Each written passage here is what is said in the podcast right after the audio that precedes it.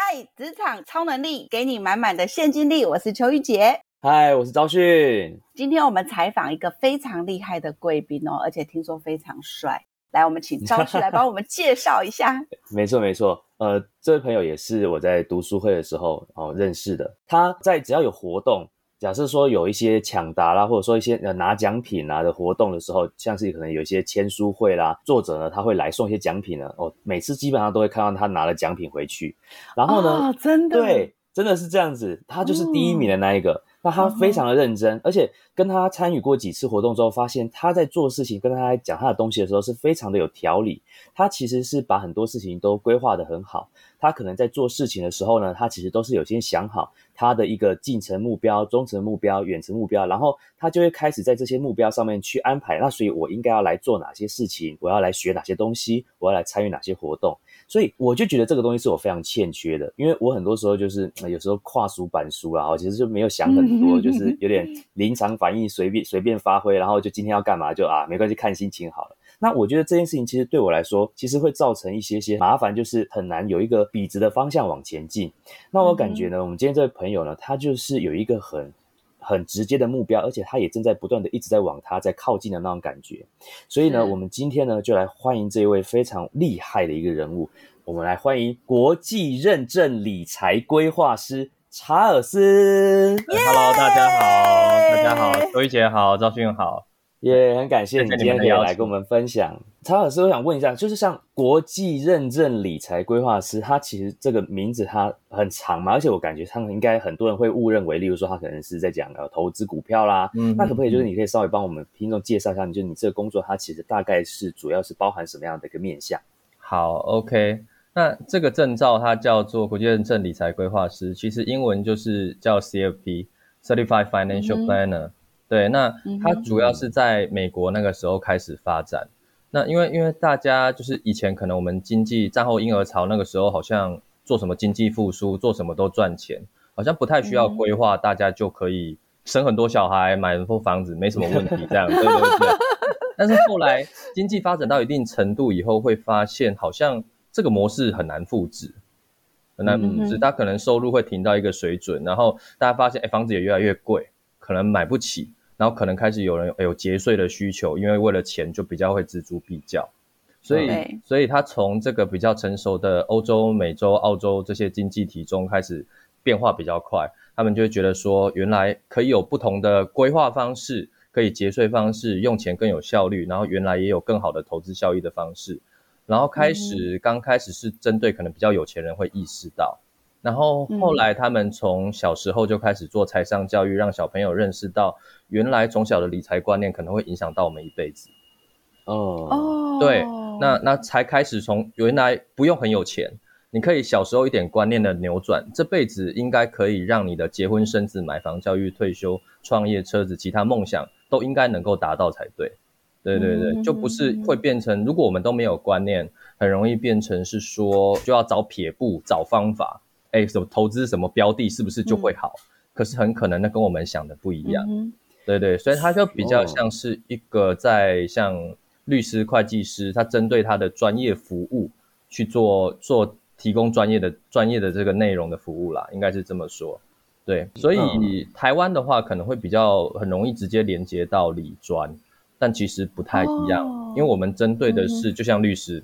我你我你不用担心律师卖你什么样的一个东西，他他要卖给你的就是他的服务专业，嗯，对对对对，比较像是这样。那台湾也有引进这样，嗯，哦，所以说它是比较像是一个更全面的，针对你的所有的给予很多各种不同面向的一个建议，对对，就是不会说只是说哦你一定要买这个或一定你一定要做那一个，所以会针对你这个人的状况，然后你就是会给他。呃，比较通盘的一个建议，让他可以去做考量，这样子吗？对对对，换句话说，如果以医生来说的话，我们会比较像是家庭医生。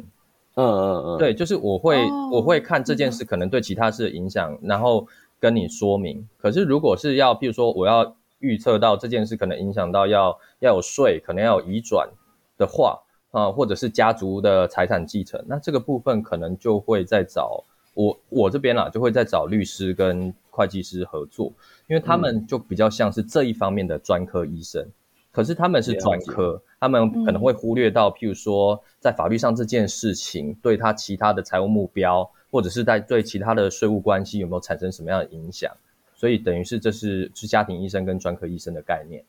哦，像你考了这一个认证之后，所以说像你们还是就是会依附在某一个公司里面，还是你这样子的身份会是以一个自雇者身份在做呢？哦，对他他也有一般来讲，也就是你招训说的两种形式。对我们一般来讲有说一种叫做 IFA，就 Independent Financial Advisor。对，这个是独立的，你可以独立的。其实我们本来就可以独立。对，可是。呃，如果是有公司专门在做这件事的话，也可以跟他做合作。我们可以把公司想成是医院，你医生可以开诊所，也可以去医院就职。对对对对。可是这个医院比较像是一个平台，就像是如果是主治医师，他不是靠医院给你薪水，他是靠他本来就带来的这些的业务业绩量来是是是他的执行业务的收入。对，就比较像是这样的概念。我我的话，我跟公司方面也是像是这样子，所以我会认为是自己在创业，然后我也希望医院发展的好，让大家更认识到这样子的服务，就对医院跟对我都好，像是这样的了解。嗯，所以等于说你自己，你当然你要兼顾自己，必须要有自己的业绩或者说自己的发展，然后当然你还是必须要跟你现在就是在的这一个公司啊，嗯，有有一个连结，并且跟他们能够有一个互利的状况，这样子。对对对，因为他一定会提供更全面的，包括因为我觉得有些业务它更你需要更完整，很难一个人全部做起来。嗯嗯对对，就像诊所可能发现你的状况的时候，也可能会跟你说，哦，你可能需要去大医院。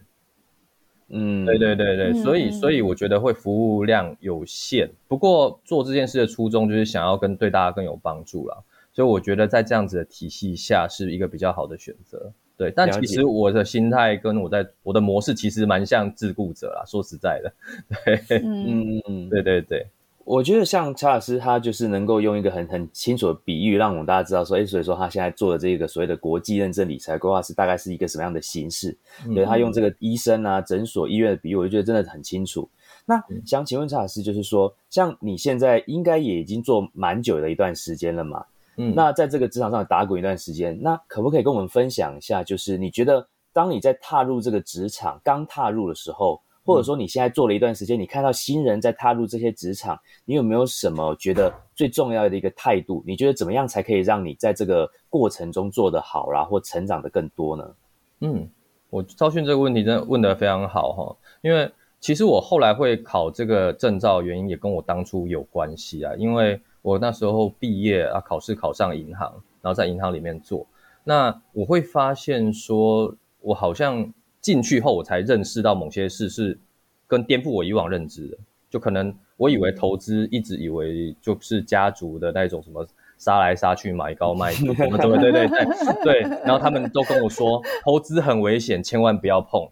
然后我后来发现，进去银行以后，原来不是投资很危险，是他们很危险。对 对，所以对对对对，就是原来是有迹可循的，有逻辑可循的，可是只是在立场，有时候立场之下，不见得对所有人都会有帮助。对，所以它是让我一个认识投资的一个开始，然后也让我开想做这件事情的开始，觉得希望能够对其他人有全方位的帮助。那我会想建议的是说，即便当初刚踏入职场，都不一定那么清楚自己想要做什么，我们可以去说。让自己去多尝试一些事情，因为那时候我在里面的时候，我也是也很单纯啊，就只是想说，哦，大概银行员大概就一直做银行员吧。可是哪知道我会在里面以后去想要多了解更多，包括什么企业这边是怎么样运作，那投资效效益上是怎么样，哎，跟投资的影响是什么，我会觉得很有趣。没碰的时候我不觉得它有趣，可是碰到以后，我觉得它有趣以后，我就会想往这个方向走。那我往这个方向走，我就会想去规划说。对啊，那这长期最终可以达到什么？我想成为什么样子的人？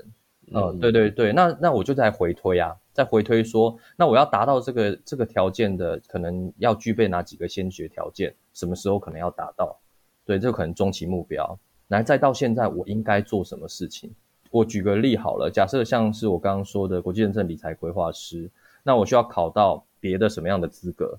或者是取得其他的像是学位，或者是会计师，或者是证券分析师资格，你才能考。然后再往前推，你又知道你需要上什么样子的课，甚至可能还需要什么样的证照去做底面。所以我觉得都有点像是一环一环的。包括我现在在做的工作也是，假设我确定六十五岁要退休，那我们就不会是六十四岁再来看，我们就会知道说，那我拉到现在的生活，我现在的收入支出种种，要储蓄多少，要做什么样子的投资，时间都算进去后，我可以知道我工作可能第五年、第四年、第三年、第二年、第一年，甚至到现在，我到底应该做什么，我才能一路让他到我六十五岁退休不需要担心。对，所以我一直都是这样子的观念，就是长期的以终为始。那还不清楚的时候，先尝试，尝试以后更清楚想成为什么样的人，就可以好好的去做尝试跟规划。嗯，我觉得这刚开始可能很难，因为因为人，我觉得人的本能很容易受到当下结果影响，就是我看到什么，我想到什么，我就连接到什么。但其实可能不是，是我想到什么，可能是有一点、两点、三点、四点、四点，你只是你不知道哪一个会发生。可是发生了，你就把其他都忽略掉。所以刚开始的时候，我觉得当然就是自己做功课跟询问前辈。那不过最其实通常都会发生自己会忽略忽略其他状况的这些事情。有些事是来自于我觉得其他的学习跟阅读，不见得是非不见得是专科的。有些道理跟一些一些帮忙可能是来自于，比如说假设我看老庄啦，或者甚至再回去看《论语》，或者是看其他哲学心理学的东西。然后甚至还有一些像是无论是心灵上的书籍，可能更认识到我自己。这些我觉得反而长期来讲，这些是对我更有帮助的地方，不见得只是说那个专业跟学科。对，了解。对对对，嗯。那查老师，我想请问一下哦，比如说，我觉得职场工作啊，尤其是新社会新鲜人，他总是难免一定会遇到一些挫折啊，或者是人生的低潮啊。那像你如果说像在工作上面，或者是你遇到人生的低潮，你是怎么样克服那个沮丧往上爬的？嗯，这个秋雨姐，谢谢谢这个问题，就是跟讲我的人生经验啊，对对，因为血泪教训，对血泪史，因为在呃最近有一本书很夯哈，叫《原子习惯》，应该也不是最近啊，这两年应该几乎都是前几年的，对。对对，它里面有提到一个概念叫做失望之谷。它里面讲说，是我们总是以为一分耕耘就一分收获，但其实不是这件事，不是发生在每一个当下，很可能是你前五年的一分耕耘，你都看不到收获，对，然后到第五年之后突然冲起来了，啊，对对对对对，这个对对对，它不是不时时刻刻反应，但是如果我们很相信自己想成为什么样的人，不断的付出努力，累积这一点微小的复利。那最终复那个失望之谷终究会撑过去，所以，我对对，这是我觉得很重要的，不要太在意当下的每一个结果，它可能会阻止自己。像是我们去健身房，假设我想要瘦，我想要瘦五公斤好了，然后我去健身房，然后我每天都量体重，看起来没有瘦，我就放弃了。嗯哼，对，很很容易受影响。我会讲到这个，是因为我当初在银行也是有一些事情让我非常想离开。那时候我想离开，就是。呃，我觉得我好像五六十岁看得到我五六十岁的样子，我会是看着看着别人五六十岁的人了。对对对对，但是觉得哈，我以后是不是就是就是这个样子了？我是真的也不太想。然后当然，银行的工作我是觉得很有趣，但是也有一些制度这方面的影响，让我决定要离开。那我离开的时候，我那个时候应该还是在找自己，所以我有去澳洲打工度假两年。哦，哇！对我去那边打工度假两年，而且是算是我觉得是蛮尝试一个 gap year 的概念，就是呃我不想待在华人区，那我想去找不一样的事情来做，然后我可能这辈子从来没经历过的，所以我体会到那个时候有好多好多的挫折，就像是假设买车好了，或者是报税好了，甚至找工作好了，那个时候我英文在台湾还是很破的，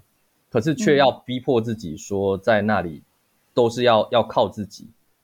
靠自己去做这件事，所以我有体会到说，在这个世界上，其实没有任何人有义务帮我们做任何事，因为在台湾，我们有亲人、有朋友，社会对我们来讲太方便了。可是，在国外的时候，发现有人居然还是愿意帮你的时候，你会觉得非常有温暖跟需要感恩。对我觉得这个过程当中是让我能够。坚持下来的一个一个很重要的一个动力来源。然后到后期回到台湾以后，你就我就会仔细想想，对啊，这些都是我的累积耶。可是说真的，它真的没有当下那么快就有结果。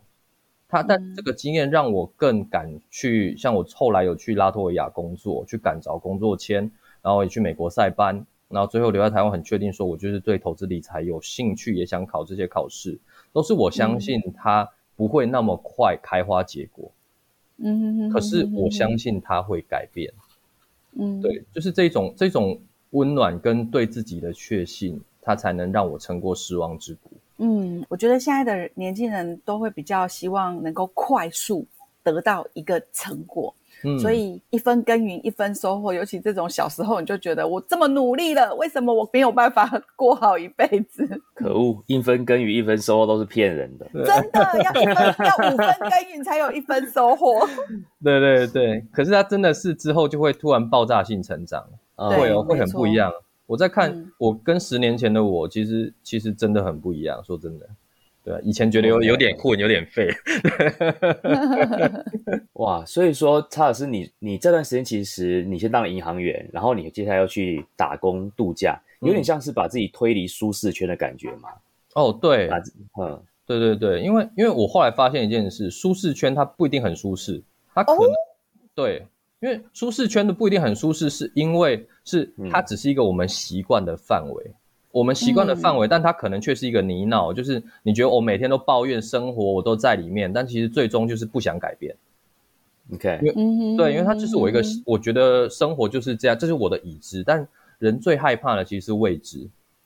嗯，对，人会未未知，我可是我后来发现，怎么样让自己舒适，就是不断去拓展你舒适圈的边界。嗯哼，对，让原本你觉得不舒适的范围变成也是你习惯你的已知的范围。久而久之，当就像呃尼采说的“杀不死你，就会让你死得更坚强、更强大”，其实就是一样，因为它就变成你的已知范围了。嗯嗯，对对，在国外我遇到那些我在台湾可能都不会遇过的的事情，然后我从来没看过的事，它突然变成我的已知以后，我会觉得它它我就不太担心一些未知的事物。嗯，对。不然有时候舒适圈就是自以为舒适而已。嗯，你这个讲法，我觉得真的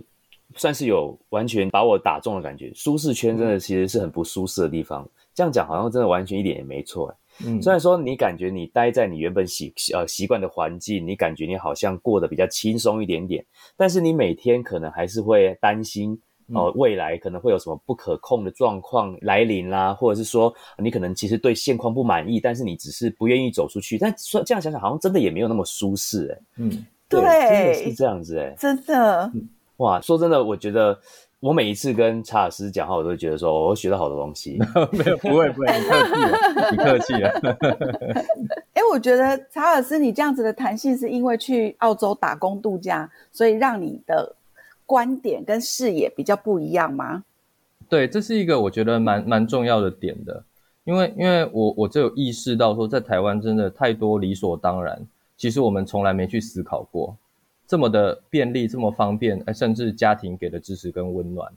对，可是，在国外以后发现什么都没有，什么都没有，就是自己刚开始非常的难受跟不适应，可是当发现自己跨过去之后。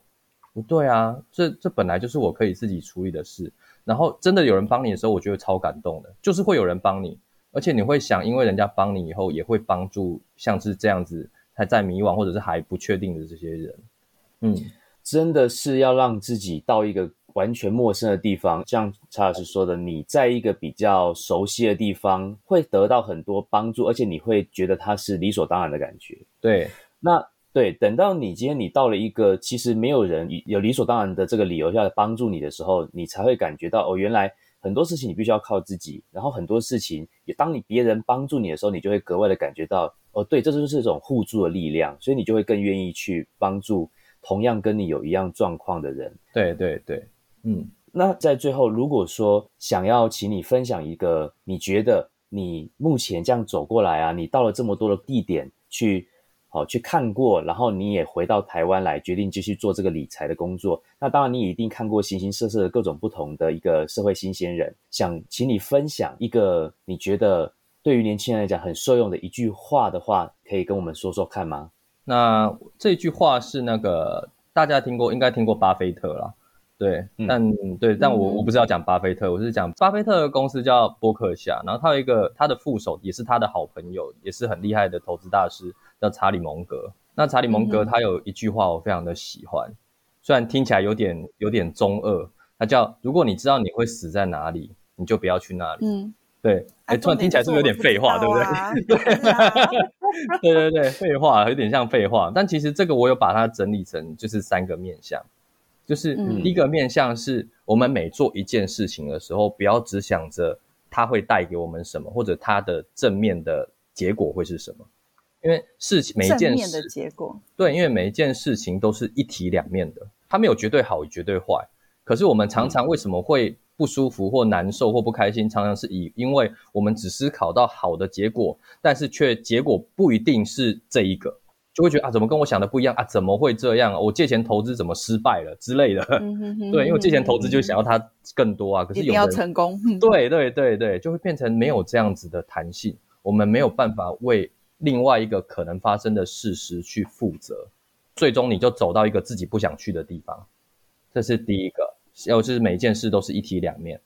那第二个就是大量学习，因为我们如果没有大量的学习跟阅读的话。其实我们无法判别最终想成为什么样的人，最终去的地方到底是不是跟我想成为的这个人是有直接的关系。嗯嗯嗯嗯嗯，对。那在第三点的话呢，我是说就是尽量控制自己可控制的部分。那尽量控制可对对对，因为能力越提升以后，我们会相信说每一个好的结果其实是伴随着自己的好决策，然后在同时可能有好的运气。嗯，那好的决策就是可以控制的层面，运气就是不可以控制的层面。对，当然我们如果把自己的决策做得越来越好的时候，控制自己的可控面，那相对来讲比较容易有好结果。就很像原子习惯的复利，我们知道这些当下可能没有，但我们相信的是我在提高我可以控制的层面之后，就很容易会有爆炸性的成长。可是需要时间。可是如果很多人忽略到这一块，他就会觉得说。假设我做了某件事是好结果，我会以为我的行为可能很正确。像我的长辈曾经买六合彩中了三奖，好像几十万，所以他就觉得这是一条很好的路线。对，就是他没有没有去判断其他事。我们我们人太容易以结果来判断好坏，但可能不是。对对对，所以我觉得把这句话分成这三点，就是让我们更清楚。自己想成为什么样的人，自己更想去什么样的地方，并且有能力分辨，然后到达。对，嗯，好，谢谢。我觉得像就是查尔斯刚刚说的这一个哦，如果你知道你会死在哪里，你就不要去。那我觉得反面，如果说换个方式讲，我我感觉查尔斯在做的事情很像是，所以他会帮自己规划好他会去到哪个地方，这样他就不会去到会让他死掉的地方。所以，像查尔对，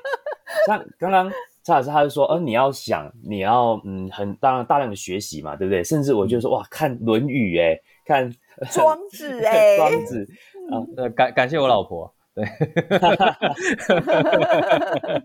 对，有一个有一个国文老师的老婆就可以介绍各种 真的真的真的，没错 没错，嗯，对你。看大量的学习，而且不是只有那种就是随着坊间的一些励志书和工具书，其实更很多古代的经典，其实也都是非常的可以帮助我们去看一些各种事情。那像他就会先决定好他到底要去哪里，而不是可能像我，我就会变成是说啊，我不知道去哪里，我们就随便好晃一晃走走看，会不会发现什么新大陆，然后可能就会掉到坑里面去了。我说真的，因为这个世界上坑其实还是。蛮多的，对不对？没错，而且说难听一点哈，很多人也都在挖着坑等着你跳进去，真的，对不对？对，他会想要告诉你这个坑的哦很多正面的地方，对不对？然后你，可是你就一定要静下心来去想，哎，有正面一定要有反面，对不对？好，想一下是不是有没有什么蹊跷在里面啊？那所以就就才可以避开说会让你死掉那些坑。那可是我我们这样做，我们也只是避开，但我们没有办法真正走到那一个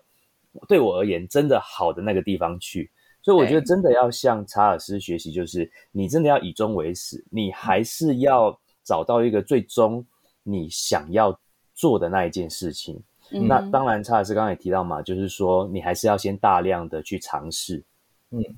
那我相信一定是要先跳脱所谓的舒适圈啦。对不对？好，舒适圈其实没有那么舒适，你一定要把自己先推出去。例如说，你在在这个环境，你真的觉得说你想要做点改变，你就应该要换完全换一个全新的环境。当然可能很困难了，我相信对于现在很多的人来讲，其实直接换一个环境，说要出国，其实也是没有那么容易。但是也也许也可以做一个。折中的方式，例如说换一个县市啦，到一个其他的，或者说到一个新的公司，嗯，去去尝试看看，去看一下其他的地方，哦，脱离一个一呃一个已经习惯的一个地方，看看会不会有其他的体悟。对，有点像换换盆换盆呐，换个盆栽。换盆。对，植物是不是换盆，它也会生长的会有会有变化？对对对，点刺激。对对对，本来以为只是这个符长成符合这个盆的样子。但后来换换个盆，哎，刚开始不合，后来之后就符合了。OK，哇，这个我觉得查尔斯他真的很会比喻，哎，很厉害啊！而且我发现查尔斯有一个，呃，我认识的查尔斯有一个很大的好处，就是他每一次参加活动之后，他都是第一个交心得报告的，所以他的产出，他的产出也是很快的。他不是大量学习而已，他也大量产出。对对对，嗯。因为那个之前，呃，我真的是我觉得在输出这一块，输出是一个帮助自己学习很好的一个方式。对，你看，所以说其实像查老师来这边也算是一种额外的输出嘛。对，真的。对，跟你们互动真的很开心，真的很感谢今天查老师能够来呃拨空来我们这边呢，跟我们大家分享，就是说哦，对于自己在呃在学习啦，在成长，在入职场跟找到一个方向，以及你如何去哦针对你的目标去做一个安排，来跟我们。分享了这么多，对，那今天的节目呢也差不多到尾声了。每周五的下午三点半呢，我们就会上架一集的这个职场超能力。好，那希望大家呢也都可以哦，继续呢呢可以跟我们来收听，我们会继续呢再找更多很棒的人呢来跟我们分享。好，职场超能力给你满满现金力，我们下周再见喽，拜拜。